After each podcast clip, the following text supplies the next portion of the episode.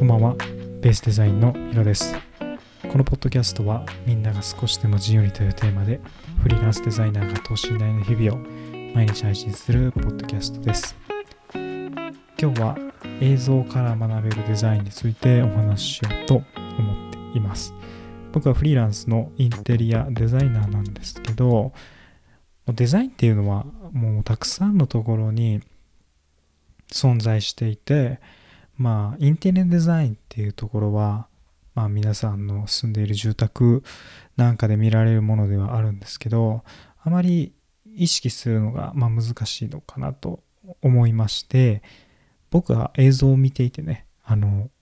こんなにもデザインがあるんだっていうのを実感したのでそれをお話ししようと思います。もっとねデザインを身近に感じていただけるといいなと思うんですけど今はまあテレビももちろんありますけど、まあ、YouTube がすごいたくさんコンテンツがありますよね僕も好きでよく見ているんですけど皆さんは YouTube とか見ますでしょうか？テレビとかでもね別にいいんですけど、まあ、すごく、まあ、そこからデザインというものが学ぶことができます。デザインの必要性っていうところについて皆さん多分あんまり考えたことないと思うんですよね。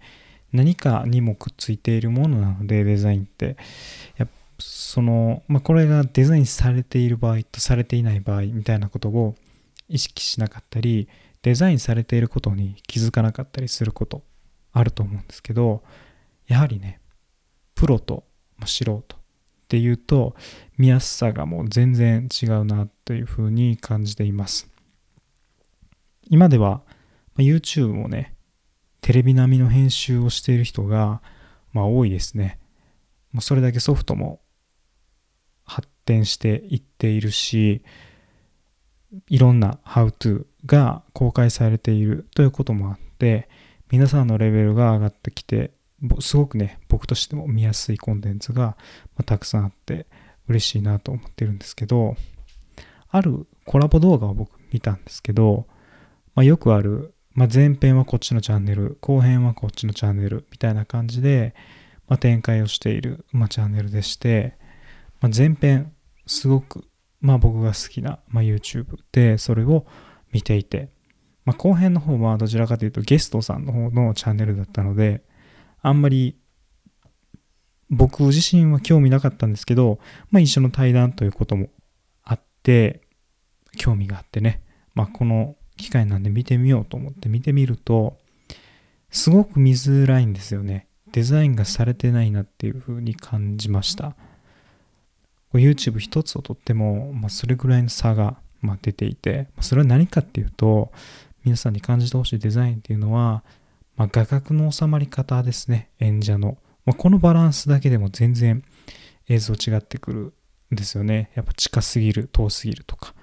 その画角の収まり。あとは明るさ。適切な明るさがあるかどうかとか、まあ、2人の対談だったんで、画面が半分半分になってるんですけど、なんかそこが明るさが合っていなかったりとか、あとは音声もばらつきがあって、聞き取りやすかったり聞き取りにくかったりとか、あとテロップですね。ここはもうすごくやりやすいかなと思うんですけど、まあ、知識が、デザインの知識がある人が見ると、やっぱ一発でわかる、その適切なテロップ、まあ、フォントとかね、効果とかっていうのが、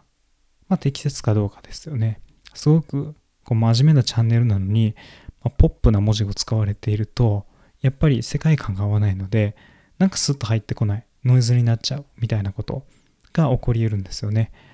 まあ、そういったこと、たくさんね、映像にはデザインが詰まっています。まあ、演者の収まり方だったり、見やすい映像の明るさ、まあ、聞き取るための音声、で文字、まあ、テロップですね。まあ、こういったものが、まあ、伝えるためのデザインがたくさんなされています。これはついでではなくてね、かなり大切なものとなっていて、デザインがすごく大きな役割があるっていうことをね、まあ、伝えることにおいて、え皆さんが理解してくれると嬉しいなと思いますし、もっとデザインを身近に感じて映像っていうものを楽しんでみてください。はい、今日もポッドキャストを聞いていただいてありがとうございます。また次回のポッドキャストでお会いしましょう。お相手はヒロでした。